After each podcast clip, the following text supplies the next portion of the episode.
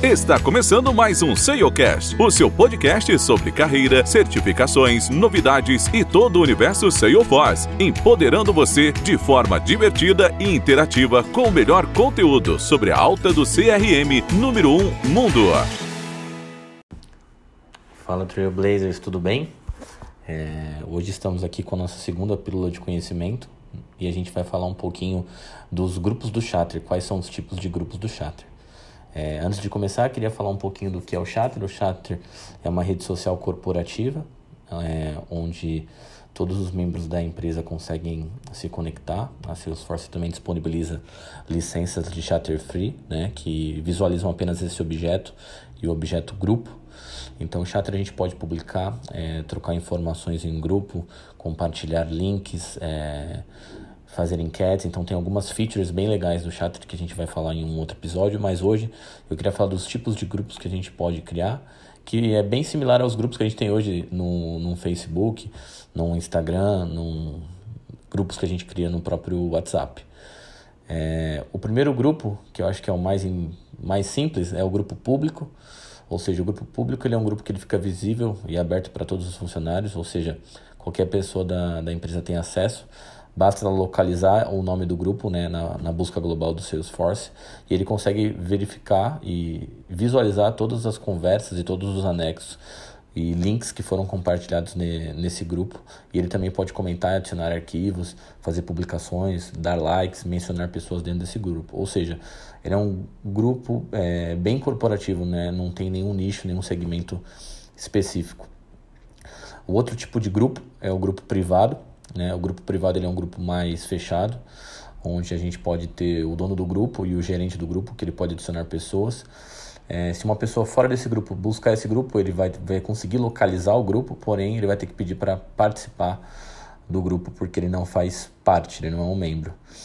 É, quando ele solicita é, essa requisição de entrada no grupo, o gerente consegue liberar e o administrador do grupo também. É, nesse caso, seria um grupo mais restrito, né, onde só os membros do grupo podem publicar, comentar, adicionar arquivos. É, porém, é, é o, ele consegue ser buscado e localizado por outras pessoas que não fazem parte do grupo.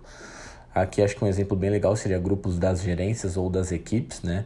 Ou até mesmo grupos é, temporários, né? Vou fazer um projeto de, de próprio Salesforce para já começar a engajar a galera. Eu utilizo esse grupo privado para poder dar, dar andamento ao, ao projeto e pode ser temporário, a gente pode arquivar esse grupo por, pela não utilização. A gente tem um outro tipo de grupo, que é o grupo não listado. Esse grupo, nem na busca, ele é localizado, então as pessoas não conseguem nem localizar né, o grupo. Ele é um grupo que ele pode ser usado para alguns casos de informações mais sigilosas, né? Então não, não é possível nem localizar o grupo, então ele funciona da forma igual ao grupo privado que eu expliquei anteriormente, só que com esse ponto, né, esse, essa feature de não ser localizado é, por outras pessoas. Então a pessoa não consegue solicitar a entrada no grupo, ela tem que ser convidada para participar do grupo. Essa é a diferença do, do grupo não listado para o privado. Grupos com clientes, né? Aqui no caso são grupos que a gente pode usar com usuários externos, né? Então a pessoa tem que ter o chatter externo, né? Que é o tipo de licença para poder participar. Então pode ser um grupo de comunicação com o cliente para alguma informação corporativa, né? Um grupo de pós-venda, um grupo de um grupo comercial. E esse grupo ele pode permitir a visualização do, do cliente externo. Então é um, é um formato também que, que a Salesforce disponibiliza.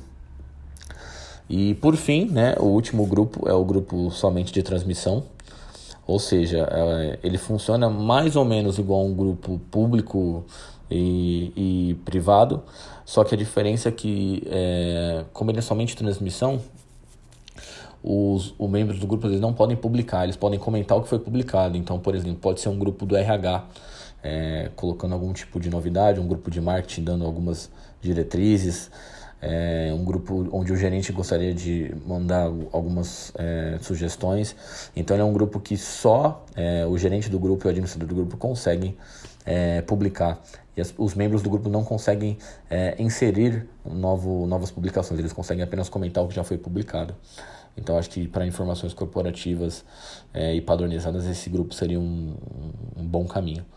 Então a Salesforce disponibiliza no Chatter esses cinco tipos de grupo é, e basta a gente utilizar eles da melhor forma, é, fazendo um resumo grupo público, grupos onde todas as pessoas podem ver o tipo de informação, então é, informações gerais, privado é uma coisa mais segmentada, onde só um grupo de pessoas tem que ver, o não listado é para coisas mais, é, como posso dizer, para informações mais sigilosas.